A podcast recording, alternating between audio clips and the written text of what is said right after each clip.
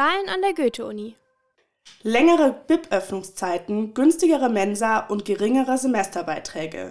Das sind typische Forderungen, bei denen Hochschulgruppen jetzt um Stimmen werben. Die Wahlen stehen nämlich bald an, aber welche Hochschulgruppe steht für was und welche Hochschulgruppe vertritt eure eigene Meinung am besten? Um der Antwort darauf einen Schritt näher zu kommen, führt Dauerwelle Interviews mit verschiedenen Gruppen, die zur Stupa-Wahl antreten. Heute ist Oliver vom RCDS, dem Ring christlich-demokratischer Studenten, bei mir. Hallo und schön, dass du da bist. Hi, vielen Dank für die Einladung. Oliver, kannst du mir zuerst einmal in drei Stichworten nennen, wofür der RCDS denn steht? Transparenzoffensive, bessere Studienbedingungen und Digitalisierung. Dankeschön. Auf eurer Website steht, ihr engagiert euch für liberale Werte. Und bei der Wahl werden wahrscheinlich die Liberalen auch eure persönlich härtesten Gegenkandidaten sein. Aber was unterscheidet euch denn von der LHG? Speziell auf den Wahlkampf bezogen kann ich es noch nicht sagen. Äh, wir haben aber viele, viele Punkte, die auch den Wählerschaft der LHG vielleicht interessant sein könnte. Dazu gehört auch, wie ich es im Stichpunkt bereits gesagt habe, äh, in der Transparenzoffensive zum Beispiel die externe Wirtschaftsprüfung oder die Veröffentlichung des Haushalts, die an jeden Studenten von uns angeht. Immerhin sind es öffentliche Gelder im Rahmen der Studierendenschaft, die uns alle was angehen. Was man recht schnell erkennt, wenn man eure Social-Media-Seiten ansieht, dann ist es, dass ihr Unisex-Toiletten nicht so wirklich toll findet. Ähm, man könnte diese Toiletten ja einfach einführen und wer sie nutzen will, der nutzt sie und wer nicht, eben nicht. Also, was stört euch so sehr an Unisex-Toiletten? Auch die Toilette ist ein Rückzugsort, äh, für den man vielleicht für sich allein sein möchte. Und es kann auch sein, dass sich manche Personen unwohl fühlen, wenn Personen vom anderen Geschlecht anwesend sind. Deswegen auch von getrennten Toiletten fühlen sich manche Personen eben nicht angegriffen, sondern ist das, was sie möchten. Einzelne Unisex-Toiletten wäre für die Personen, die Unisex-Toiletten explizit vielleicht besuchen möchte, eine Lösung, aber ich denke, äh, Unisex-Toiletten für alle ist keine Option. Okay. Ähm, auf eurem Twitter-Profil ist ein Tweet, der sich äh, recht klar gegen Unisex-Toiletten ausspricht. Das klingt jetzt schon ein bisschen anders. Ähm, aber in diesem Tweet ist auch was anderes zu finden, nämlich der Hashtag Genderwahn. Ähm, der wird von der AfDlerin Beatrix von Storch in Verbindung gebracht und auch mit ihren recht rückschrittlichen Vorstellungen von Frauenrechten. Ihr nutzt den Hashtag, beziehungsweise er steht auf eurem Twitter-Profil. Ähm, in eurem Tweet unterstützt ihr also die Aussagen, die hinter dem Hashtag stecken. Auf Twitter bezogen, wir sind aktuell dran, wieder an unseren Account zu gelangen, da wir zurzeit keinen Zugriff darauf haben. Soweit ich weiß, ist auch unser letzter Post, beziehungsweise der Post von RCDS Frankfurt auch von Twitter, auch 2015. In Bezug auf Genderwahn oder alles, was auf dieser Seite steht, geht es um meine Vorgänge, über die ich leider nichts sagen kann. Weiter mit dem Twitter-Account habe ich mich auch nicht auseinandergesetzt. Ziel ist aber, dass wir auch da wieder aktiv sind, dass wir da unsere Zugangsdaten bekommen zum Genderwagen kann ich sagen, ähm, ich selbst halte auch nicht viel vom durchgehenden Gendern, zum Beispiel in wissenschaftlichen Arbeiten. Da schließe ich mich auch der Empfehlung des Dudens an, da es zum Beispiel einfach im Lesefluss stört und dem Informationsvermittlung nicht viel mehr bringt. Ähm, ich denke auch, je mehr man versucht, in, egal ob jetzt Text- oder Ausspracheform, äh, alle Personengruppen einzubeziehen, in der Angst davor, jemanden zu benachteiligen oder zu diskriminieren, wenn man sie nicht extra aufführt, kommt man schnell in die Lage, dass man jemanden vielleicht vergessen könnte und dadurch diskriminiert oder was einem vorgeworfen, vorgeworfen werden kann, dass man diese explizit nicht aufrufen wollte. Ich denke, es geht um den klar, Menschenverstand, dass man, wenn man etwas aussagt, prinzipiell an die Menschen an sich denkt und nicht an jede Einzelgruppierung an sich. Äh, ich möchte Minderheiten nicht ausschließen, sondern mit meinen Aussagen möchte ich alle Menschen eingliedern und hoffe, dass die auch meiner Meinung sind in meinen Aussagen. Deswegen werde ich zum Beispiel in meinen Texten nicht explizit Männer, Frauen ansprechen, durch StudentInnen zum Beispiel oder auch mit dem Gendersternchen, weil es dem Informationsgehalt meiner Aussage nicht viel mehr Wert bringt. Aber meiner Meinung nach auch die Gefahr birgt, dass man eben, wenn man gewisse Minderheiten nicht berücksichtigt, die sich dadurch dann diskriminiert fühlen könnten.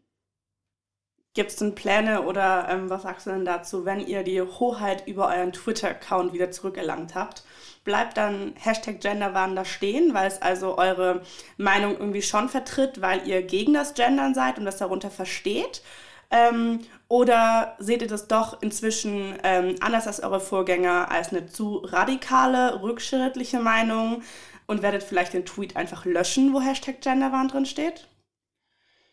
Ich gehe mal prinzipiell davon aus, dass der Begriff Genderwahn doch ein Phänomen der aktuellen Zeit ist. Meiner Meinung nach ähm, gibt es auch Gruppierungen, die sich eben sehr ans Herz legen, alles zu gendern.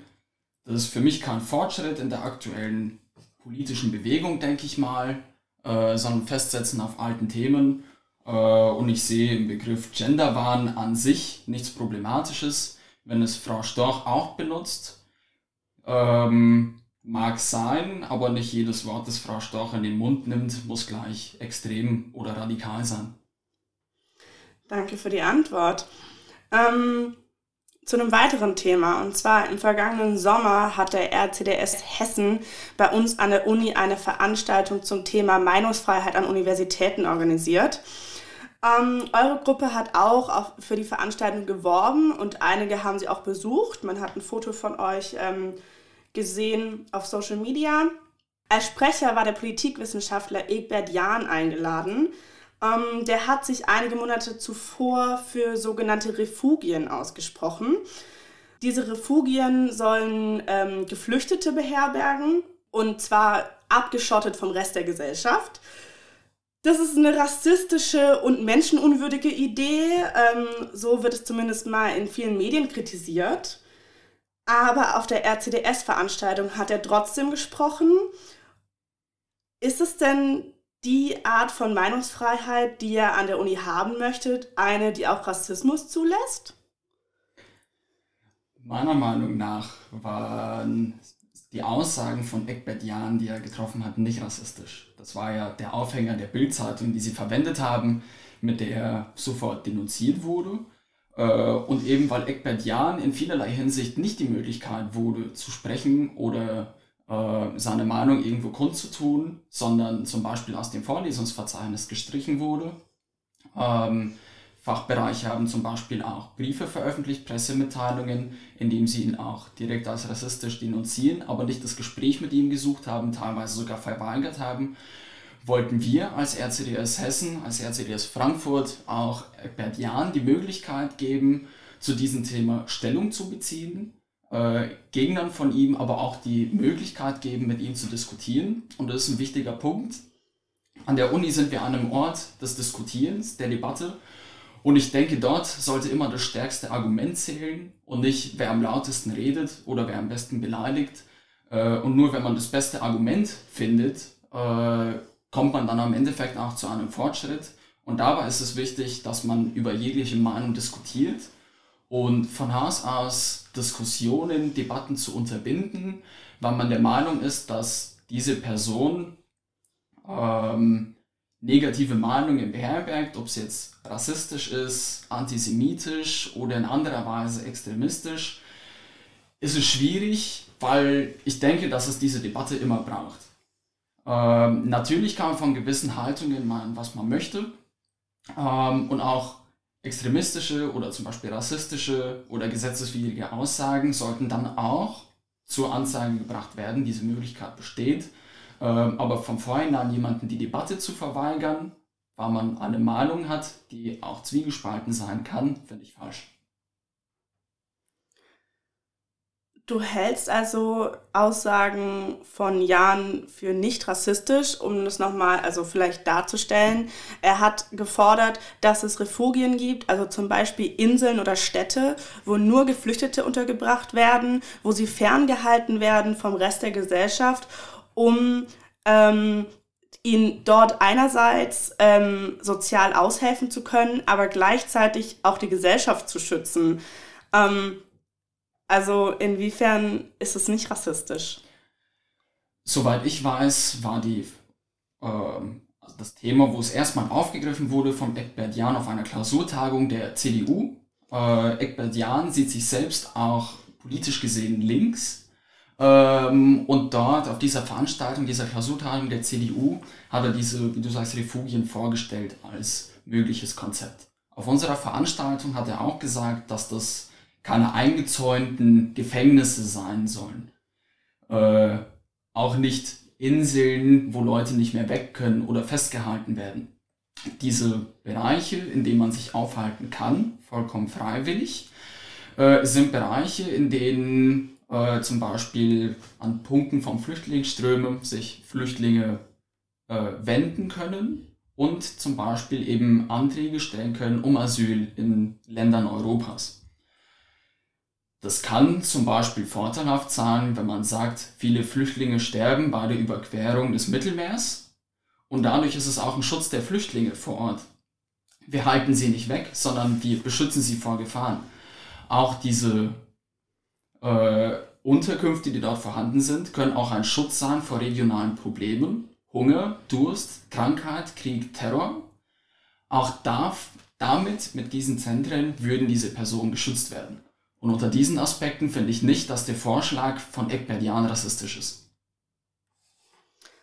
Okay, ähm, also es werden trotzdem immer noch Vorwürfe der Ghettoisierung ähm, gegen ihn äh, vorgehalten, die ich auch gut nachvollziehen kann. Ähm, wir haben aber deine Stellungnahme dazu gehört. Vielen Dank. Ähm, bei meiner Recherche generell zum RCDS und eurer Hochschulgruppe bin ich auf viele Dinge gestoßen, die ihr ablehnt, wie die Unisex-Toiletten gerade eben schon besprochen oder auch ähm, verschiedene Quotenregelungen im Stupa und anderen hochschulpolitischen Gremien.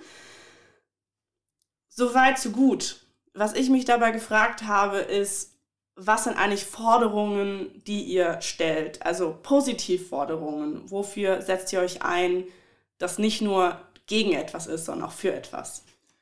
Wir denken, die Fachschaften sind sehr nah an den Studenten, vor allem in ihrem Fachbereich. Deswegen wollen wir die Fachschaften an sich stärken, ihnen mehr Möglichkeiten geben, Sachen zu entscheiden, weil es besser sind als vielleicht bundesweite Gremien, die mehr über andere politische Themen sprechen, als die, die den Studenten direkt betreffen. Wir haben auch gesehen, dass viele Studenten recht sachliche, konstruktive Forderungen haben, indem wir bei einer Wahlkampfveranstaltung von uns im Dezember ein Flipchart aufgestellt haben mit äh, der Möglichkeit, dass sich Studenten selbst ihre Wünsche, Anregungen oder Kritiken aufschreiben können. Und dort war zu sehen, dass diese Punkte einfach recht konstruktiv, sachlich und sehr nah am Studenten sind. Das sind auch deckungsgleich mit unseren Forderungen in Sachen wie längere Mensa- und BIP-Öffnungszeiten. Ruhe- und Rückzugsräume.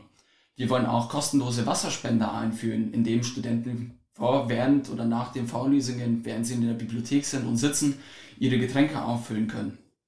Nachschreibeklausuren für alle, da das immer noch nicht in allen Fachbereichen gegeben wird. Wir wollen mehr studentischen Wohnraum, auch hier in Frankfurt, auch wenn sich das schwierig gestaltet. Wir sind auch d'accord mit manchen Forderungen anderer Hochschulgruppen oder dem AStA, wenn es zum Beispiel um den Anschluss der U4 am Campus Westend geht? Das waren ja auf jeden Fall schon mal einige Forderungen. Dankeschön dir. Sehr gern. Das war Oliver vom RCDS. Das ist eine der Gruppen, die für die Wahl zum Studierendenparlament antreten. Er hat gerade eben vorgestellt, wofür seine Hochschulgruppe steht und wofür sie sich in Zukunft einsetzen wollen. Auf radiodauerwelle.de findet ihr noch weitere Interviews mit Hochschulgruppen und auch Podcasts, bei denen sich die Konkurrenz untereinander Fragen gestellt hat. Danke fürs Zuhören!